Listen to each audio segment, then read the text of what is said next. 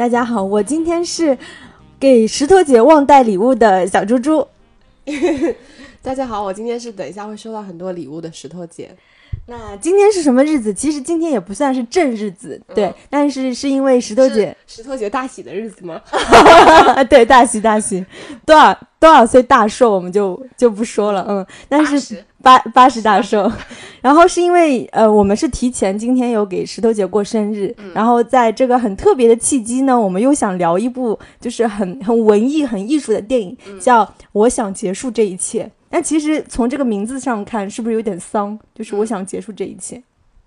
还，真的蛮丧的。这个整个电影其实它的氛围也是挺丧的。嗯，先简单给大家介绍一下这个电影。嗯呃，这个这个电影是由查理·考夫曼和伊恩·里德联合编剧的，然后是查理·考夫曼执导的一部新片。然后这个查理·考夫曼他其实是由编剧转导演的嘛，在导演的方面他其实并不是非常的多产。加上我想结束这一切，一共是有三部长片，然后加一部电视电影。然后他之前我觉得他的编剧作品可能更为大家所熟知。然后有我自己很喜欢的一部叫《成为马尔》呃，成为约翰·马尔科维奇，还有一部就是大家可能更耳熟能详的。是由金凯瑞和凯特温斯莱特主演的《暖暖内涵光》。嗯，我我看过，就是查理考夫曼之前导演作品，我会觉得他真的是一个遗珠，就是他的这种。虽然它的呃长篇很少，像刚刚石头姐有提到的，包括我特别喜欢的二零零八年的纽约体育法，然后二零一五年的失常，然后包括这部作品，其实这三部作品的内核是非常相似的，他们都在探讨，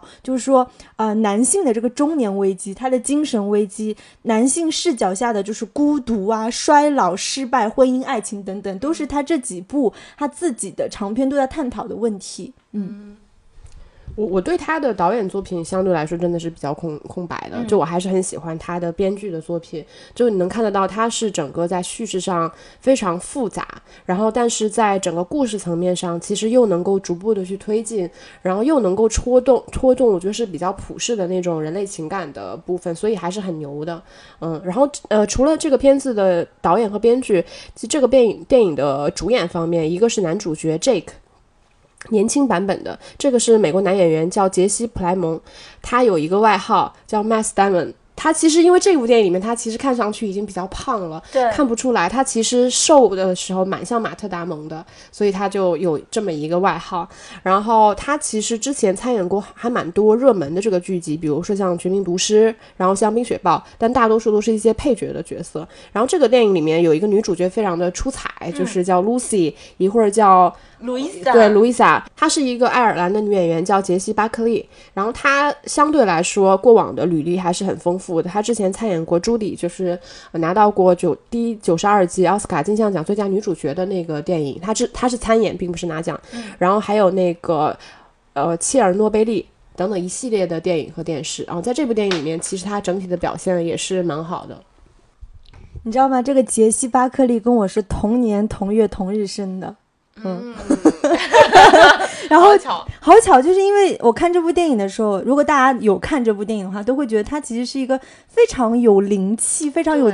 包括他的整个形象、他的肢体，他都是那种很很自然而然的这种，我觉得是有点点像舞台剧演员的那种风格。然后我正好查了一下，没想到他跟我真的是同年同月同日生。嗯，其实我在看这个电影的时候，我觉得这个女演员一直让我想起就是多兰的那个御御用的女演员。我们之前也聊过多兰的呃节目，对，如果感兴趣，大家可以去听。嗯，就是跟呃，就是演过多兰妈咪，包括《双面劳伦斯》《听妈妈的话》里面的那个女演员叫苏珊娜·克莱蒙，就其实蛮像的，因为他们在表演的时候，其实都是有意无意的会嘴歪。然后包括嘴角旁边会有一道很深的这个像梨窝一样的部分，然后整个表演我觉得也是都还蛮有层次。反正就是看到她的时候会不停的让我想到这个女演员，嗯。然后我们今天聊的这部电影呢，其实说实话，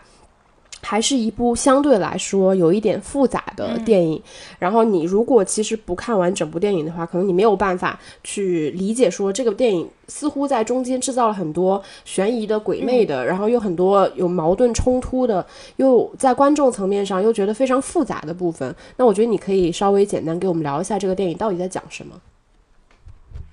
其实这部电影，如果我们从叙事，如果我们从叙事层面来看的话，它其实是有两条线。那第一条主线就是这个杰克。Jack 带着他的女友，其实是回他父母家去看他父母，对吧？然后这个这条线，他更多的视角是从女友这个视角出发的。那另外一条就是副线，其实不断的就是跟这条主线有穿插的，就是一个在高中学校里面打扫卫生的一个清洁老头，对吧？时不时就会穿插，比如说他的日常生活啊，打扫啊，他看电视，他自己吃饭的这个场景，然后一直到就是某个大学夜的夜晚，当。这几个人物都回到这个高中学校的时候，其实这几个人物就某种意义上的相遇嘛。这时候两条线就合并了。嗯嗯，其实就是大概你要说叙事，其实就是这两条线。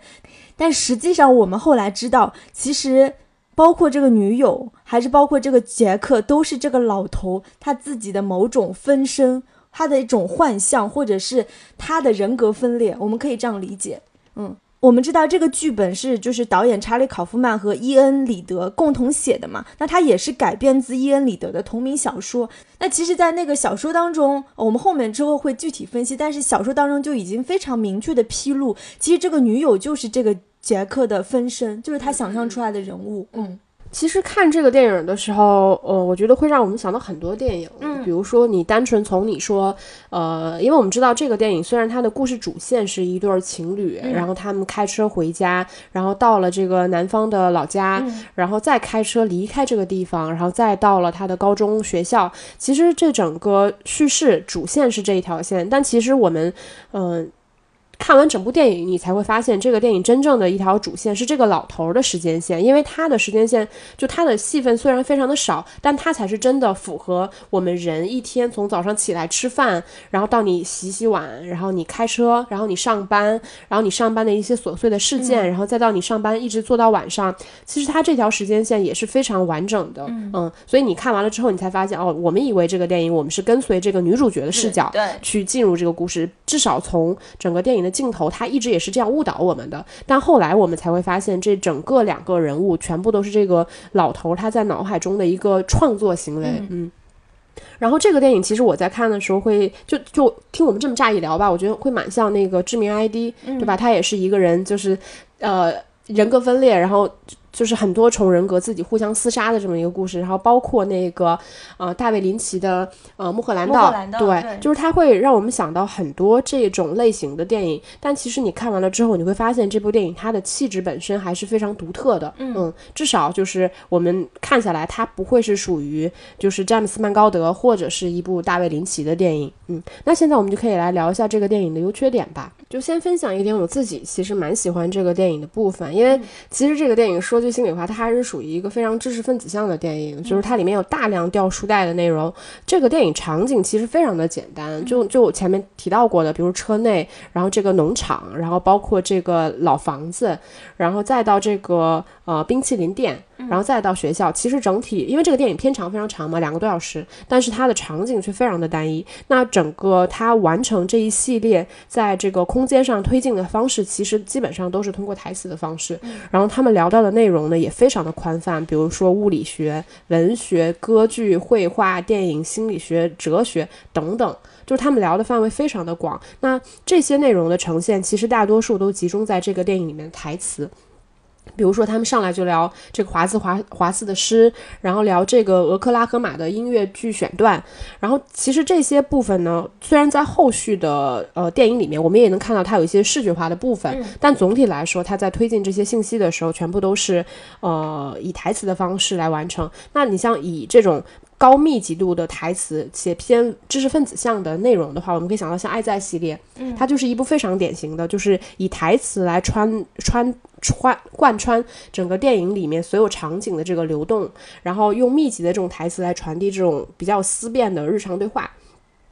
但这个电影，我觉得它有一个还蛮特别的，就是它在传递思辨的信息之外，它不停的通过这种传递信息的冲突性来制造一种戏剧的张力。所以我们能看到这个电影里面男女主角他们最密集的对话，其实是在车内这个空间完成的。你如果仔细看的话，你会发现他们的对话非常奇妙，有的时候他们有一种嗯很神奇的默契。就是这个女女生，她明明没有没有把她的话说出来，但这个男主角已经提前 get 到她想要说的那个点，比如说像华兹华斯的诗，然后他就会马上接上他，然后让他们两个人之间有一种强烈的默契感。但有的时候你又会发现他们的日常对话里面会冲突，会有大量的信息冲突，比如说他们到底是怎么邂逅的。第一个版本是说，就是他们在那个酒吧里面，对吧？然后这个女生发现这个男生可能对她有意思，但是又不好意思来问他要手机号码，于是她主动。到后面他们又说，女主角另外一个版本又说，她觉得这个男的就像变态一样，然后就其实是很反感他的。包括这个女主角到底叫什么？就她一一会儿叫 Lucy，一会儿叫 Louisa，一会儿叫 Lucia，就是你会发现，然后他们在进行这样对话的时候，大家对于这种信息的冲突。就无论是对话上信息的冲突，还是视觉信息这种冲突，大家似乎都是有一种对这种冲突的漠视，就是好像看不见一样。就是我们明明看到女主角一下看到她年年轻版本的妈妈，一下看到年老版本的妈妈，但是女主角对于她现在所看到的一切没有任何的怀疑。嗯，这种我们后续会再聊嘛。这个其实是跟他整个电影关于这种回忆幻想的部分是有关系。但至少至少在这个文本层面上，他们这种强大的这种冲突感，然后又有默契感，其实跟这整个电影最后我们发现，原来这一切全部都是属于一个老头他自己脑海中的文本创作有关系。其实这个我觉得还蛮合理的，就是这个设计其实最终你你去对照到整个他的故事主线，你会觉得其实它是很精妙的。然后这个电影里面其实还有大量的视觉。层面的冲突，比如说这个女孩就是 Lucy，她给她男方的爸妈去看，说我手机里面画了很多画作的时候，其实我们在后面才会发现，在这个房间里面，就是是有大量的这个画作，其实是一模一样的，而且是其实是这个画的。然后包括这个女孩手机的信息来电，对吧？她明明自己是 Lucy，然后她不停的接到一个来自 Lucy 的电话，然后后面她又有一个路易莎对路易莎的电话，然后她接触了接来呢，结果是一个男人的声音。然后包括这个女孩，她是无论是她的穿着还是她的眼镜。各种信息的这种视觉层面的冲突，其实我不知道为什么我会很喜欢这个电影，整个在这个层面的呃部分，我不知道大家有没有这样的创作体验，就是如果你走在路上的时候，有你在进行脑海中进想着一个故事的时候，其实你是不自觉的，就是你会说话。嗯，比如说你你幻想到了一个人物，然后他当下正在什么样的情景下说了什么样的话，你可能会不自觉在路上突然就做出很诡异的表情，或者是就说出了那句台词。这个其实是一种在创作或者说只有在创作者层面会有的沉浸的体验。这个是很自我完成的，就是你是如果我旁边跟你一起走，这个创作过程其实我是没有办法完成的，我必须自己在做一件事情。像这个老头，他本身是一个清洁工嘛，他日常的工作其实是不需要跟别人有什么交流的，所以他无论是在清清理这个背椅后面那种口香糖，或者是他在拖地，然后他在走廊中穿梭，因为他他整个人永远是一个人，所以他能够完成这种个呃个体的这种创作，然后也能够完成对于个体创作的这种沉浸感。所以穿插到这部电影里面，你。在一个人在进行脑海中创作的时候，他跟你用笔头去创作会有一个很大的差别，是在于说，你在写作的时候，其实你是可以校验你自己当下正在创作这个信息是否精准。嗯，比如说，呃，我我的女主角叫什么？我如果忘了，我可以翻到我前面的这个创作的部分去看，她叫 Lucy 还是叫 Louisa？但，呃。你在你人在就是比如说你在运动中完成这种创作的时候，其实你很多时候你创作了冲突的信息，你是没有办法及时去纠正它的。比如说我文本上我写下来的东西才是准确的，但我在脑海中，当我想到这个信息，我发现我自己想错了，那我就会再把这个片段再想一遍。我不知道大家会不会有这种感受。所以这个电影我觉得蛮妙的一点是，他会把这种。关于在脑海中完成创作，跟这两个男女主角在车中去聊天的很多信息对照起来，比如说，有的时候突然这个女主角她说了一个什么话，哦，甚至男主角他说了一个什么话，他其实没有说出口，但是我们听到了，他嘴明明没有动。然后这个电影里面会大量发生这样的错位，这样生化的错位，然后会有一些突然而至的话外音。其实你可以把它想象成在电影空电影里面，它是一个呃创作空间跟一个创作外空间的。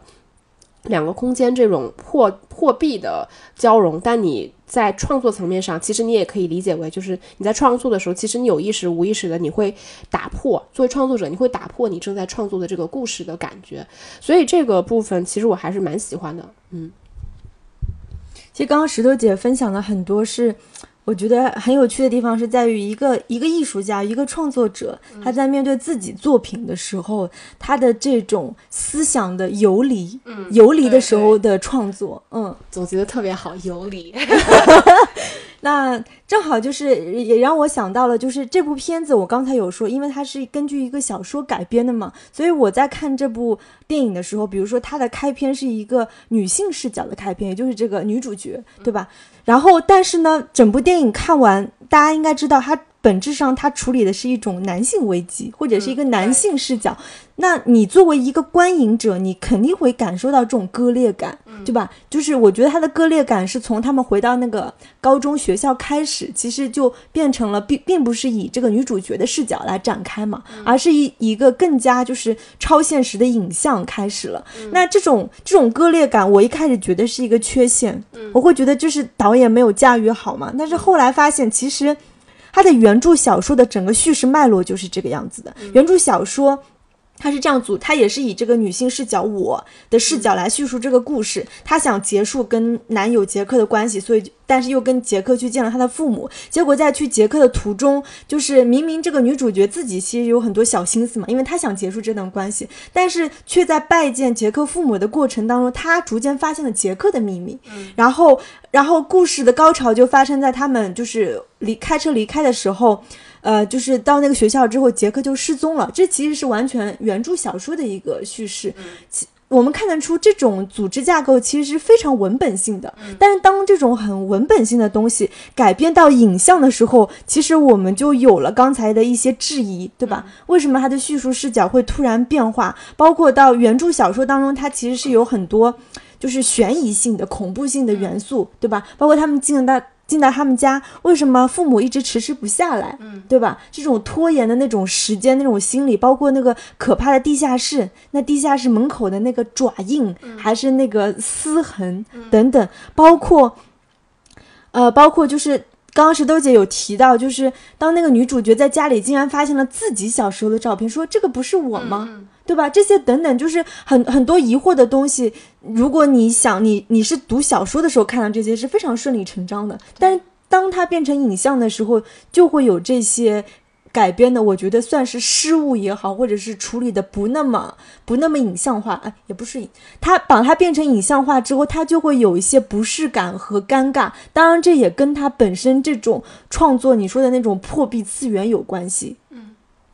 嗯，其实我觉得在那个，因为这个毕竟电影这个电影特殊的地方，我觉得是在于它是把一个呃一个纯文本的东西变成一个视觉化的东西，这个是在所有改编的作品里面都会面临的问题，只是说大家就是是以什么样的手法去完成的。那我们看得到最终它完成的效果是说，它虽然改编成了一部视觉化的电影，但其实它的文本性仍然非常的强，就是它的文学性非常强，所以导致。我们在看这个电影，比如说像你提到这个女主角看到墙上有一个她自己小时候的画的时候，她自己照片的时候，其实站在电影的层面上，我觉得电影其实更常运用这种东西，因为它视觉化的东西一出来，其实它给观众的这个提示是比文字要强很多的。再加上其实大多数的观众都看了很多类似于像这种，呃，关于幻想、关于回忆，就是甚至像盗梦一样这类的电影，所以你看到这个照片的时候，其实说实话。没有那么难以理解，你一下子就知道当下这个场景是发生了什么。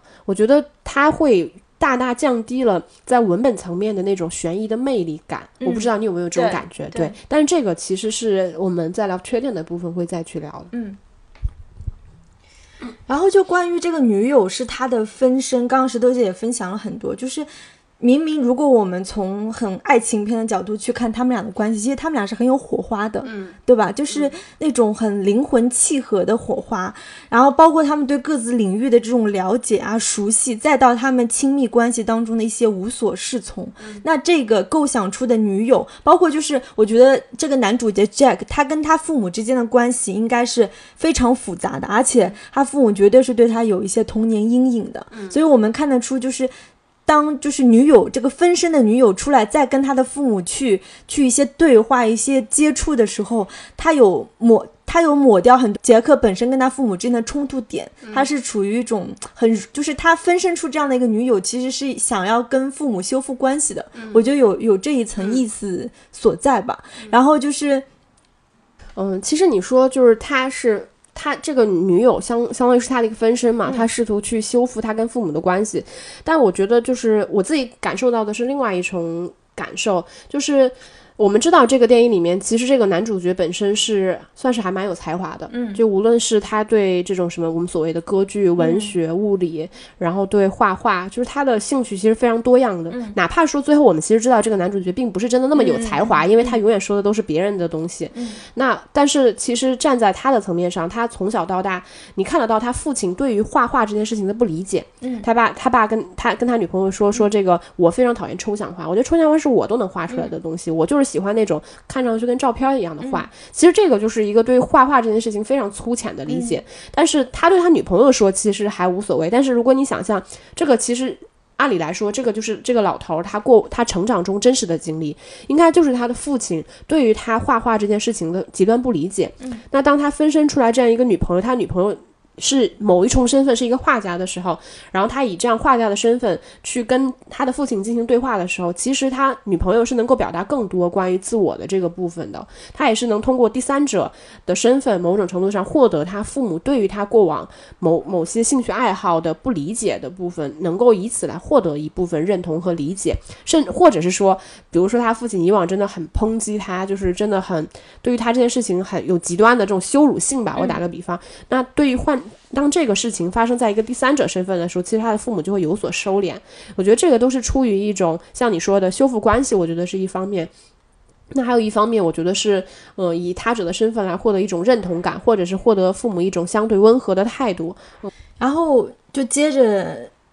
继续说，我会觉得这个片子很精妙的地方是在于，他去描绘或者是刻画这种男性危机，其实是非常抽象和隐晦的。嗯，就比如说啊，刚刚石头姐也说到那个画画的部分，就是女友不是拿出手机给他们分享那个风景画嘛，然后。他爸爸就立马就说：“哎，你这些是只有景色没有人的。那如果你仔细去看他那些画画的照片的话，这其实是非常很显然的一种心理状态的描绘，因为他的那种颜色、用调、色彩都是非常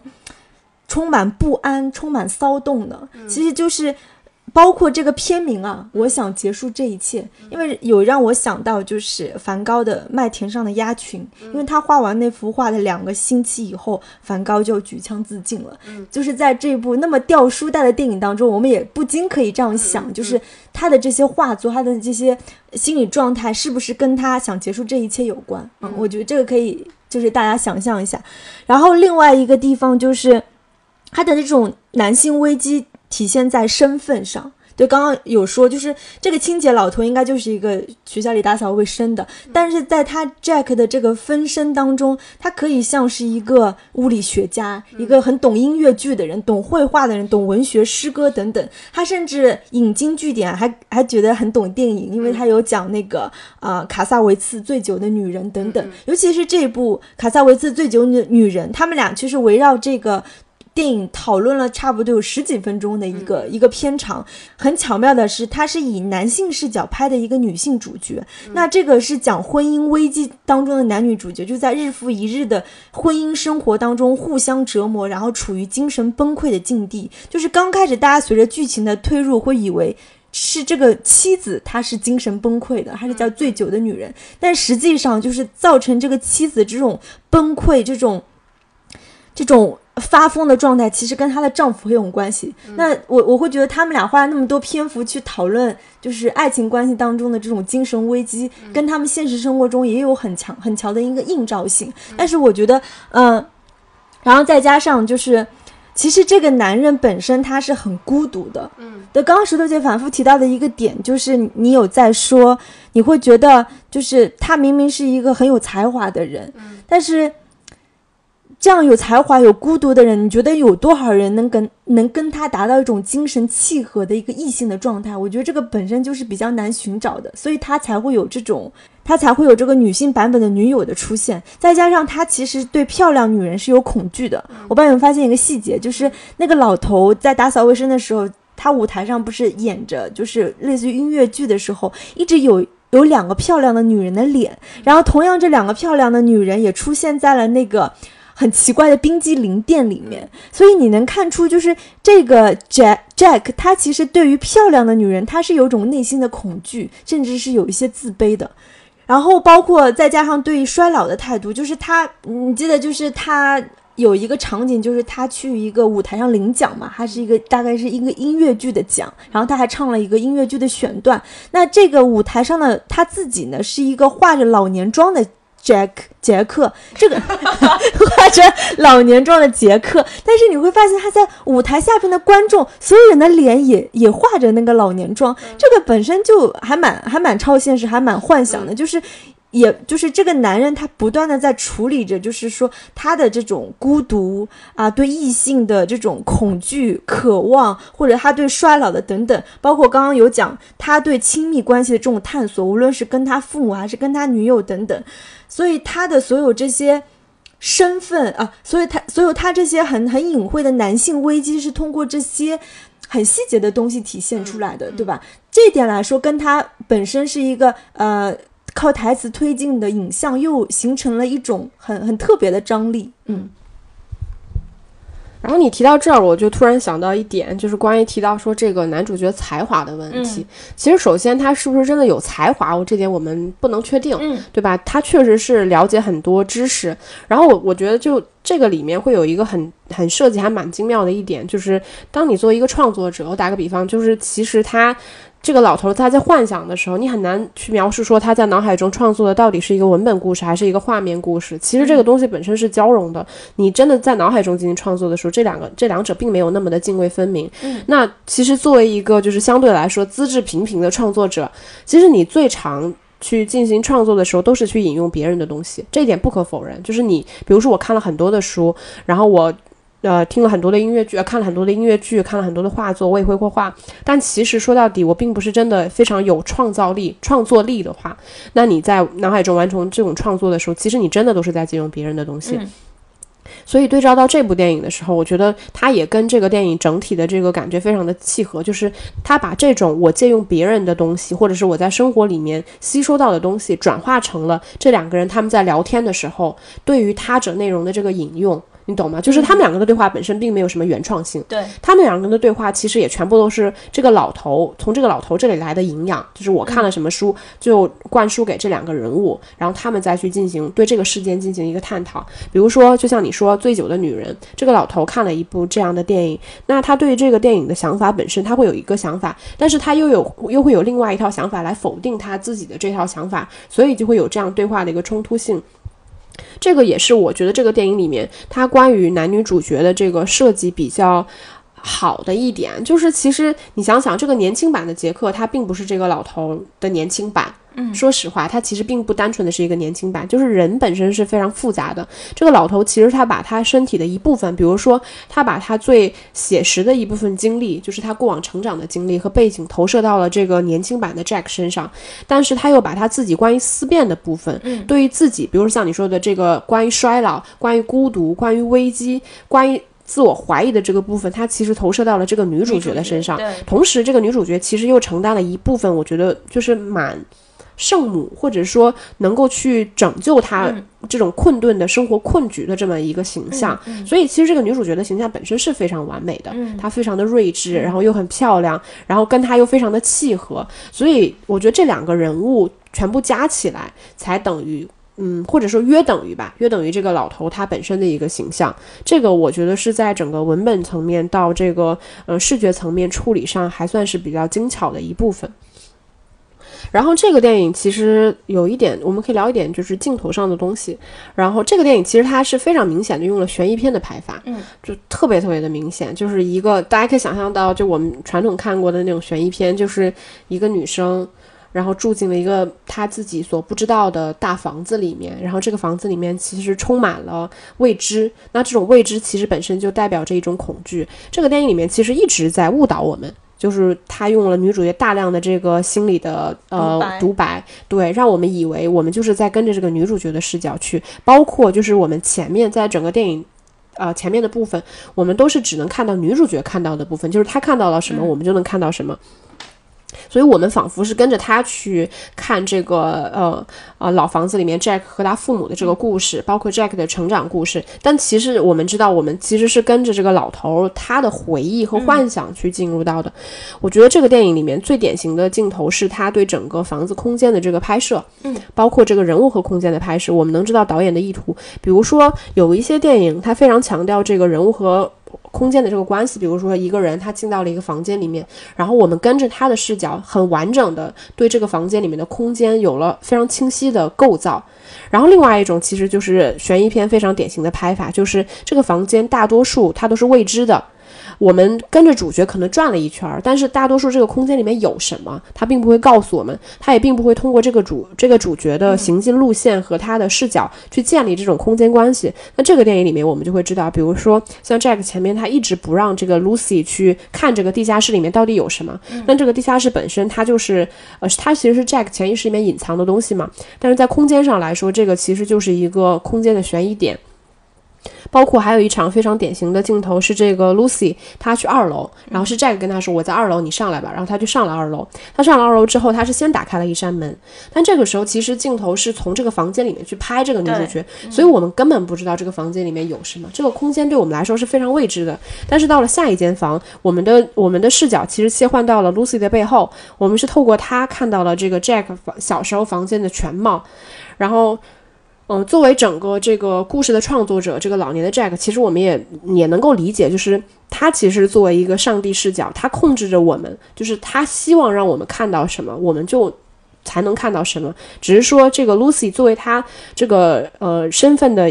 嗯投射的一部分，它本身是一个不安定的因素，是这个女主角她试图去打破这一切，才可能让我们看到一些她其实不希望我们看到的东西。但我觉得比较妙的是，这个片子虽然借用了这种悬疑片的拍法，但其实它已经，呃。他并没有很多刻意去制造一种恐怖感，他并没有试图吓唬你。比如说，在那个小小小 Jack 的那个房间里面，其实女主角背对我们的时候，呃，正对着我们的时候，其实那个背后是很容易产生一些危机性的东西的。但他还是说，先把这个手从右手边伸出来了。这个时候其实已经大大降低了观众的这种恐怖感。就是他归根到底，他并不是真的想吓唬观众。但有一个地方，其实我还是有被吓到，就是他们两个人在返程的这个车上试图去亲吻的时候。后突然就闪过了一个这个偷窥的这个老头偷窥的画面，你可以想象成它是一种空间的这种不稳定性，就那个部分其实我是有被吓到的。但整体这个电影来说，它其实确实有很强的这种悬疑性，包括它的拍法。但我觉得它的它只是借用了这种拍摄手法，并没有过度的去渲染，或者是把这个往一个恐怖片或者说悬疑片的方向去打造。嗯。对，这也是我看这部片的时候，我觉得很很杂糅的地方，因为它的确是有往这个悬疑片的方向去拍。这个电影当中不是有很多段落都是发生在这个屋子里面的嘛？有一些镜头的那种拍法，其实它有的时候镜头运动的幅度是很大的，让我想到了就前一阵我们聊过那个隐形人，他也是，因为他也是处理就是一个女人在一个屋子里面，他。就是一个人跟他的环境之间的关系，也是这种拍法。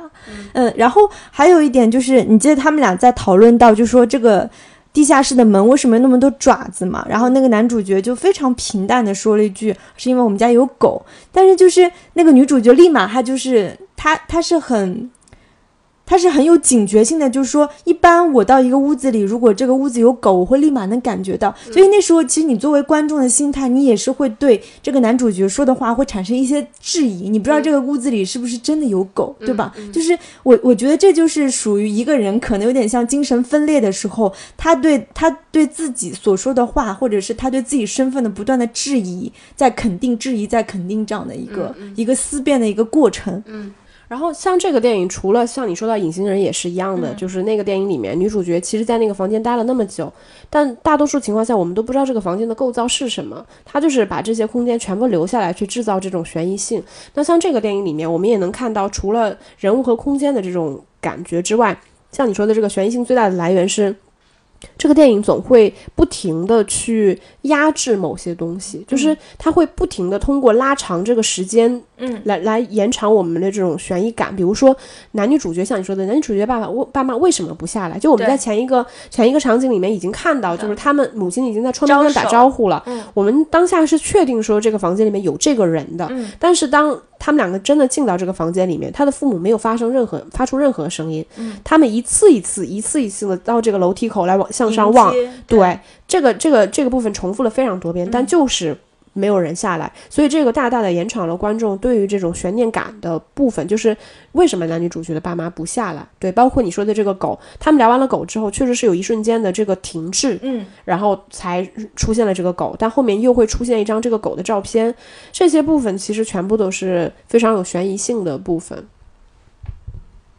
然后除了悬疑性的部分，他们很多对话不是发生在车内嘛？然后我发现他们在拍车内的拍法其实呃比较常规，它其实也完全可以营造一些，也有一些悬疑的，有些紧张的气氛。它的镜头其实是非常简单的，所有车内的镜头。嗯，但这个部分我不是非常的认同，我觉得有一点点就是不太认同的地方吧，是因为这个他他在车内的这个拍法，我觉得涉及到另外一个问题，就是我觉得这个电影本身它的这种悬疑感，我觉得一个方面是是说我们前面聊到的这种人物和空间呀，包括这种时间上的这种处理，我觉得还有一个部分是这个电影的视角。其实它本身视角是非常多元的，比如说像男女主角他在空啊在车内空间的这个对话，其实车内空间是非常难拍的，它的它是非常拍难拍的有意思的，因为空间非常的小，你是不可能有全景的，你的景别非常小，基本上我们能看到这个电影里面它也没有什么真真正的就是大特写，基本上都是近景或者是特写这样的镜头，然后也无非就是在这两个人物之间穿梭，但我们能。能发现这个电影里面，他不同不停的去通过女主角，去试图跟车外去建立一种试点关系。比如说，我们突然会，这个女主角在读说“我最近创作了一首诗”的时候，她会眼睛看着窗外，然后你你你如果。不去刻意说他是在建立一种试点关系的话，你可以理解他是在发呆，他是看着窗外的东西在思考。但事实上，他确实是在跟观众建立一点一种试点关系。我们假设我们观众其实就是另外一个未知的人物，一个人物在跟这个女主角建立一种试点关系。有一点我还是认同的，因为我觉得他们在拍就是车的这段所谓的公路片的时候，其实很少有带到正面的，就是从车内往正前方拍的。对。场景这个是非常少，比较少。然后这就让我想到，就无论他是在车内，在那个父母家的房子，还是在学校，其实它整个构建的空间都非常封闭感，对吧？他那种那种封闭感，我觉得这个是和谐统一的，对对。然后我想到的就是，再加上到那个学校里之后，他其实。元素又变得很歌舞片。我们知道它有一段就是很长段的这个歌舞的场景，其实那个也是他们之前有提到的那个俄克。俄克拉荷马的歌舞也是发生在这种美国中部的小城乡的这种生活，包括呃，包括那个俄克拉荷马之间的剧情跟他们演绎的那段歌舞也是非常有关系，包括他们的编舞啊，然后那个呃造型啊等等。所以就是这部片的杂糅感，就是体现在它是很多种，你你要说类型嘛，也算是某种类型元素的一些一些契合感，就是把这些类型元素运用在这。运用在这部又很，呃，很艺术气息、很知识分子的电影当中，也是一个很很奇妙的地方吧。然后我还想到就是你说的视觉化，你记得有一个那个动画猪的形象吗？就是当这个老头，其实他在车里，他把衣服都脱光，其实这是一种冻死前的一种反应。就人在冻死之前，他是会全身发热，所以他才需要他脱掉他全部的衣服。那他这一。这其实某种意义上也是他的一种濒死体验，就是濒死前你能看到的一些影像和幻象。他就是一开始呈现的那个冰激凌店的那个动画的形，冰激凌店的那个形象，然后到最后他是跟着一只动画猪来走进那个学校。其实猪这个形象，他们在参观这个农场的时候，围绕这个就是血腥，就是猪。被啊猪死掉之后那滩血，其实已经有了一些啊前面的预示，其实就是这是男主角他自己的一些童年阴影，嗯，在通过这种濒死前的那种影像来呈现，所以它其实整个动呃整个电影，我觉得这些视觉化的元素也是非常多元的，嗯嗯，没错，感觉其实。他无论是从这个，比如说。这个我们是以这个老头为整个电影的叙事主体来进行这个故事，所以不只是他的想法、他的台词，像你说他的体验，其实在电影最后也是有给我们去呈现。然后这个电影里面，我觉得还有一点，就是我自己还蛮喜欢的，就是因为我们知道，我们对于时间的感知是说，因为我们我们是运动的，然后这个时间其实随着我们的运动去消耗这个时间。比如说我从十二点到一点，我从这个地方 A 点走到了 B 点，这个时间我们感受到，我们从 A 点走到 B 点之后，我这段时间消耗掉了。其实我们对于时间的感知是这样，但它这个里面提到了一个还蛮有意思的观点，我之前也看到过，就是说其实人是静止的，嗯嗯，所以其实是周围的这个我们是在原地静止的时候，然后周围的一。切在流动，给我们造成了一种时间在流逝的感觉。然后这个电影里面，当他这段对话的讨论是在他们返程的这个车里面聊到了，然后聊到了之后，在下一个。场景里面，我们真的就感受到这个车其实似乎是不动的，因为你知道，他去拍摄一个车运动的呃戏份的时候，其实他是需要带到，就比如说你车外面可能需要一点风雪刮过去的这个感觉。那这种情况下，你会觉得你的车是逆着这个风雪往前行进，你的车本身是有运动感。但到他们聊完这段对话，下一个场景，他把呃周围的这个环境去掉了之后，他只对着这段这这个车拍的时候，你会觉得当下两个人确实是静止的。似乎就是他们两个人一直在原地，根本没有动过。流动的是整个时间，或者是整个空间在流动。所以当下我我会觉得，就我之前是有听到过这个说法，但是我真的没有把它去进行可可视化，在电影里面去见到过可视化的部分。所以聊到的时候，我觉得还会挺有意思的。嗯，但但比较遗憾的一点点是，我觉得他没有把这个部分去放大，或者说有更多的新的东西。然后在那个呃优点的最后，其实有一点问题想要跟你聊，就它里面提到，其实提到了一个蛮有意思的部分。我们看到就是 Jack 他是一个还蛮失败的人嘛，对吧？但是事实上他。无论是他自己创造的这个理想化的女友的形象，还是说他母亲的形象，你能看得到他对他跟这个两个女人，甚至是他跟比如说这个漂亮美漂亮的美女，就是冰淇淋店的漂亮美女之间，就是他他跟这些女人的关系，他其实是似乎是像你说的没有那么有自信，他不知道怎么跟这些女人去相处。然后他们在车里面也对于就是这个女人对于男性的影响有了一段对话，就是。呃，其中他这个 Lucy 有聊到，他觉得弗洛伊德就是一个厌女倾向非常强的人，他非要非要说你男性就最终你要把你的失败归结到一个某个人身上，而这个女人，这个人可能就是一个女人，她可能就是你的母亲，最终你是把你所有失败的全都归结到了你的母亲，比如说你的母亲不够爱你，你的家庭生活不够幸福，你的母亲可能是个什么什么什么样的人，然后这个部分其实我觉得还蛮有意思，你觉得这个电影有有给答案吗？就是关于说这个 Jack 他的失败到底是谁造成的？他因为他一通反思嘛，对吧？他不断的对话去反思他自己的这种，你觉得有给什么答案吗？或者是你认为答案是什么？我觉得这个电影应该是没有给答案。但是说到这个问题，我觉得很有趣的是，因为他的前作就是我刚刚有提到的《纽约体育法》。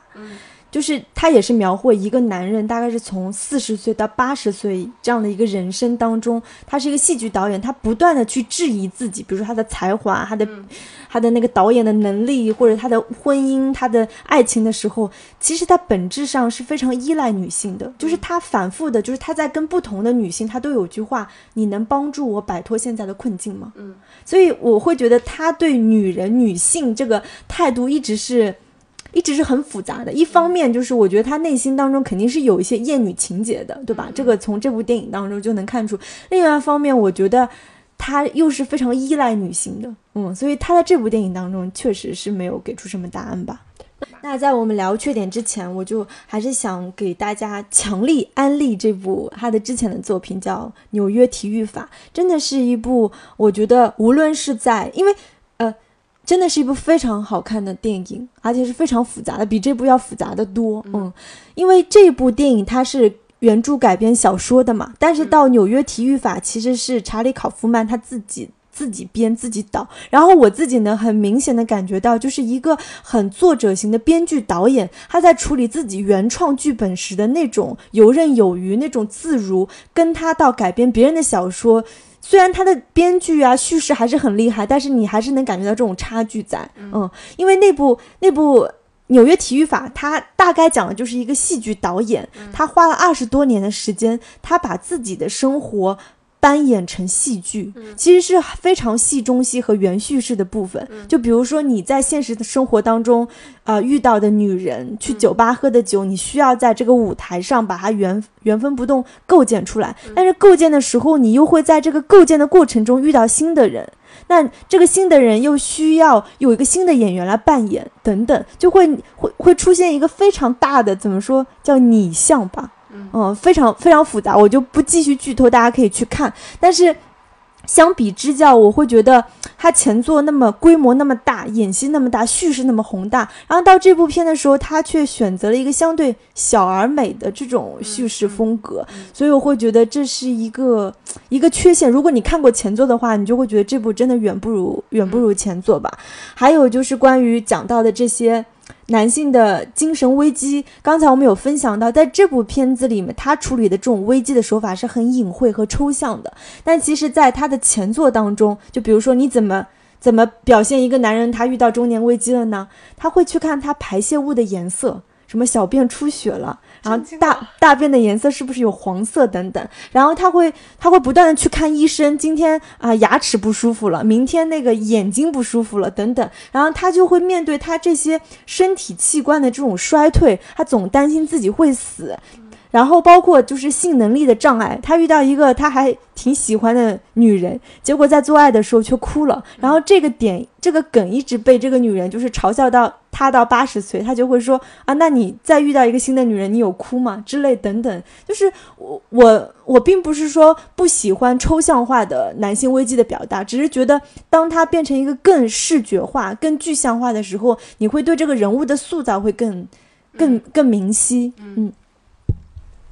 其实我认同，我觉得这个电影里面它关于男性危机的处理，其实是虽然我们前面说它整个叙事很复杂，但其实它并不是通篇都在处理他的这种中年危机。他处理中年危机的方式，一个是分裂出来一个相对来说比较年轻的自己，后面我们在他跳舞的部分也看到有一个更年轻、更加健美的自己。其实这种方式就是你能想象，这是一个中老年男人对于一个就是。完美的年轻的男性的这种呃幻想，就是你你试图分分裂出来一个这样的自己，这种做法其实本身我觉得它真的不复杂，嗯，远远没有你前面提到的这些，我觉得更加有有趣味性。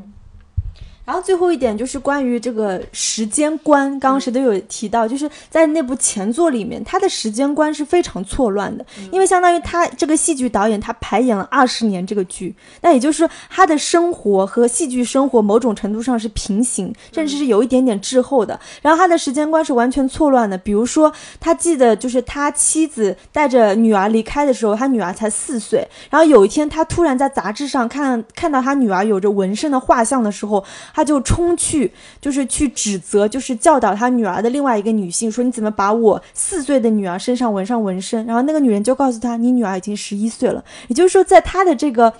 在他的这个男主角的这个时间观里是完全错乱的，甚至是停滞的。他的人物也是停滞的，就是啊，可能其他的人物是往前推进的，但只有他是某种意义上的停滞。这就让我想到，就是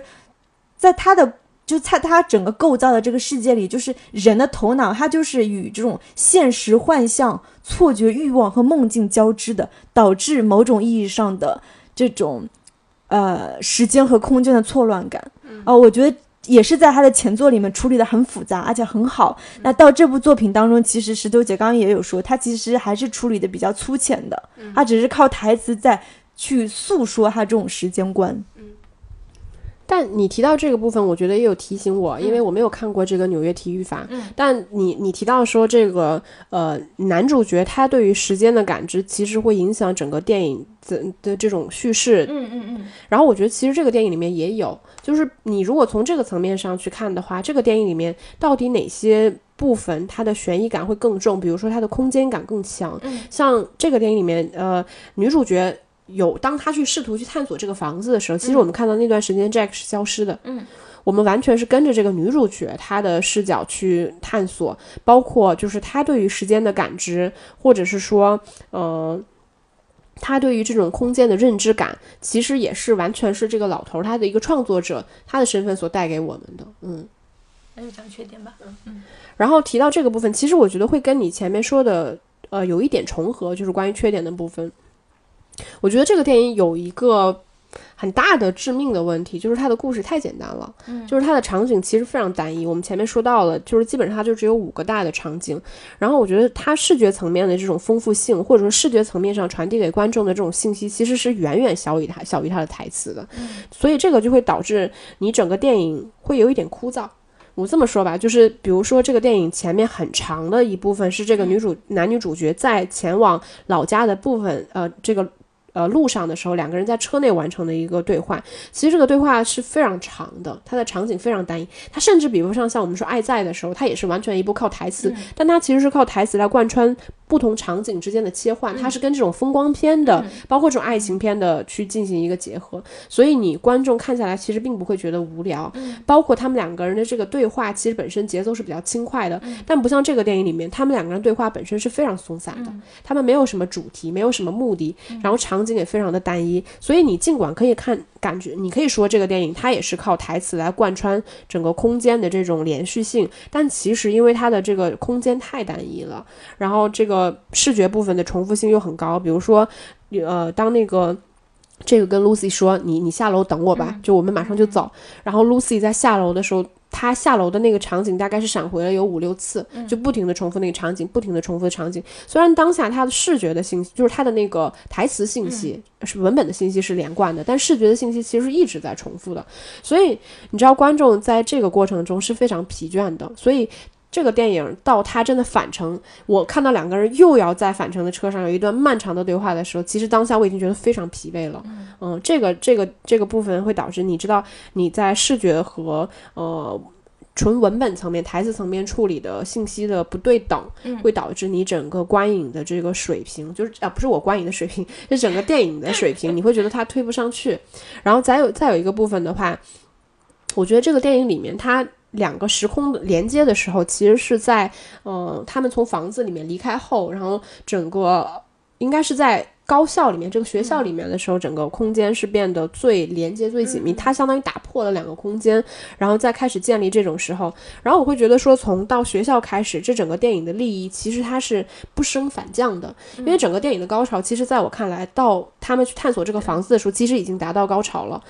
观众在看那个部分的时候，其实你是能得到极大满足感的，包括它整个处理是复杂的，然后你会觉得饶有趣味。你不懂是为什么整个空间切换的会这么的，呃，这么的迅速且玄妙。但到后面他们再去返程到学校里面，你会发现整个信息处理的一个是风格杂糅会非常的明显，然后它的信息冲突会非常的弱化。其实它的信息冲突非常的弱，然后你会有很多奇妙的，比如说突然就有一段歌舞剧的表演，然后突然又有一段演讲，然后这些。它整个无论是在光线、在镜头、在人物服，甚至是人物服装上面处理，其实差别都非常的大。当然，你可以解释成像猪猪前面提到过的，他这是老头临死前的一个濒死的体验，他把这个视觉化不呃，他把这个呃体验感放大了。但其实，在观众的层面上，你会觉得这些信息在这个时间节点上，明明是应该是要达到一个高潮的时候，它反而变得非常的混乱。对，因为你你也可以说这个片子本身它并不是属于一个商业片嘛，对吧？但是其实因为你前面大量借用了悬疑片的拍法，所以它会给观众制造一种悬念的期待。所以你既然以这样的方法去拍，你再去破除这个悬念的时候，其实那个瞬间你是要给观众以满足的。但那个瞬间他去处理的方式是，他用了远比前面 N 场戏都花哨的这个场景，然后都花哨的这个肢体的表达、肢体的演绎，但他反而把你整个电影的利益全部一一瞬间就拽下去了。你前面给我拉到一个很高的关于这两个男女，然后关于这个过往所有的冲突，一瞬间都不在了，就是他会很泄气。嗯，对，没想到石头姐跟我想的就是完全一模一样。我我觉得这个最大的归咎于就是他的小说改编到，嗯。呃，影像，因为就是我们说的前半部分，就是到学校之前，他是完全按照小说的脉络来组织的，一直到学校之后，其实开始了他自己导演的这个这个部分，你知道吗？所以造成这种割裂感，我当时看的时候也是很不喜欢。我觉得前半段我可能让我打分能打个四分，然后一下子就是到后半段那么杂糅的地方，我觉得分分数就骤减，但是明明就是查理·考夫曼，他其实是一个编剧很厉害的导演，但他驾驭他自己，就是包括他前面那个失常也是，就他完全自己原创的剧本，他就没有这种问题，嗯，他是非常流畅自如且就是自成一体的。但是面对这种改编的时候，我就发现他暴露出自己导演的一点缺陷，虽然这样讲很 感觉很严格，没关系。好，那。我之前讲，我基本上都讲过。那我们今天节目就差不多到这里了。然后，呃，还是欢迎大家去关注我们的微信公众号“电影疗养院”，聊天的聊，在微信后台有一个 fans club，大家通过扫描二维码就可以进我们的粉丝群。那就下期再见了，拜拜，拜拜。